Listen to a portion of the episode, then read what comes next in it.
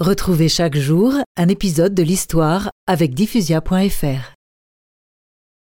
Mon père, je n'aurais pas aimé m'appeler Pi. C'est pourtant un joli nom. Cela se dit pius en latin et signifie pieux.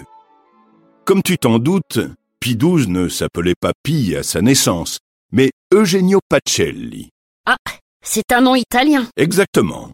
Et même romain. De nombreux papes ont vu le jour tout près d'ici.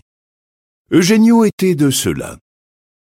Il est né en 1876, au 34 via degli Orsini, à un peu plus d'un kilomètre d'ici. Alors il est allé à l'école catholique du coin? Eh bien non. Pourtant, dans sa famille, nombreux étaient les membres qui avaient travaillé pour des papes. Son grand-père avait été un proche collaborateur de Pie IX. Ils aimaient bien les Pi à l'époque. Oui. Et l'oncle d'Eugenio est évêque.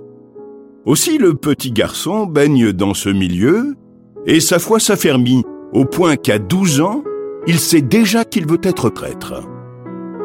Vers 15 ans, il se lance dans des études théologiques. Enfin, c'est le grand séminaire. Puis il est ordonné prêtre en avril 1899. Il est nommé curé dans un village comme Don Camillo. Non.